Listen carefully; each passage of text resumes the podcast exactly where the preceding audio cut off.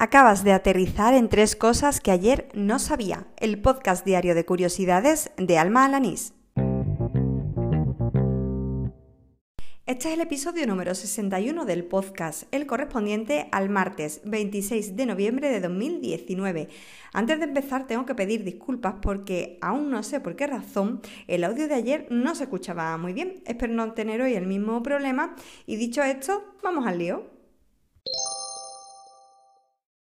Siempre nos han explicado que la realidad es lo que es, que los hechos son objetivos y que lo que cambia es la opinión de las personas, su vivencia, que es lo que se transmite de un modo subjetivo.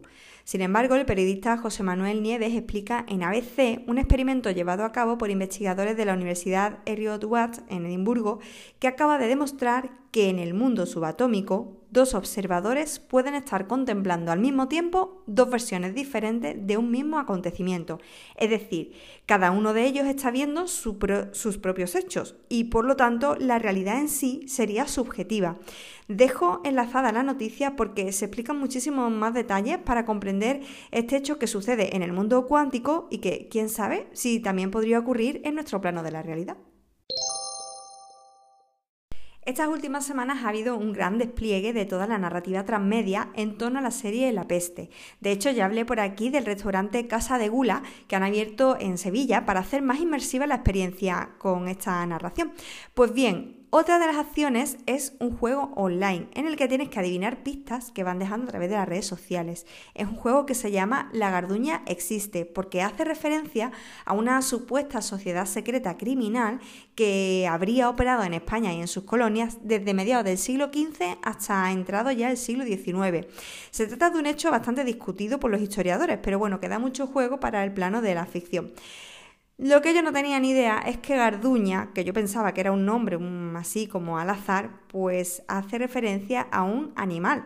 Me lo contaba mi compañera de trabajo, Ana, que lo había descubierto junto a su hijo.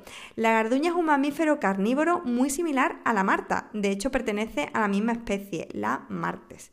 La diferencia es que la mancha que ambas tienen en el pecho es amarillenta en el caso de la marta y blanca en el caso de la garduña. Habita sobre todo en zonas montañosas y rocosas con poca vegetación y en la península puede encontrarse principalmente en Álava, en Cáceres y en parte de Granada. Hacía tiempo que no me pasaba por la comunidad de Sin Oficina y después de ponerme al día por los múltiples canales de Slack y en las conversaciones, me quedo con una herramienta que para mi trabajo de redactora de post pues, puede venir muy bien. Si te dedicas al mundo SEO y al blogging, eh, apunta Funciona de una forma muy similar a Answer the Public. No sé si conoces esta otra herramienta en la que indicas la palabra clave, el idioma y el país y le das a buscar aparecen pues todos los términos relacionados con esas palabras que has introducido. La principal diferencia con Answer the Public es que en Also Ask los resultados se muestran en forma de árbol, relacionando los términos entre sí, lo cual permite elegir pues, la keyword principal, la middle tail y la long tail. Bueno, si no te dedicas al blogging, seguramente esto te suene un poco a chino, pero para los que redactamos enfocado al SEO, créeme que se ve bastante útil. Y así termina el episodio número 61 de Tres Cosas que ayer no sabía, el del martes 26 de noviembre de 2019.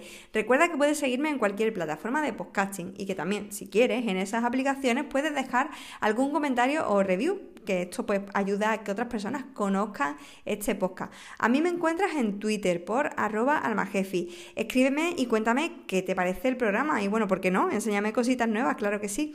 Te espero mañana. ¡Hala! ¡Con Dios!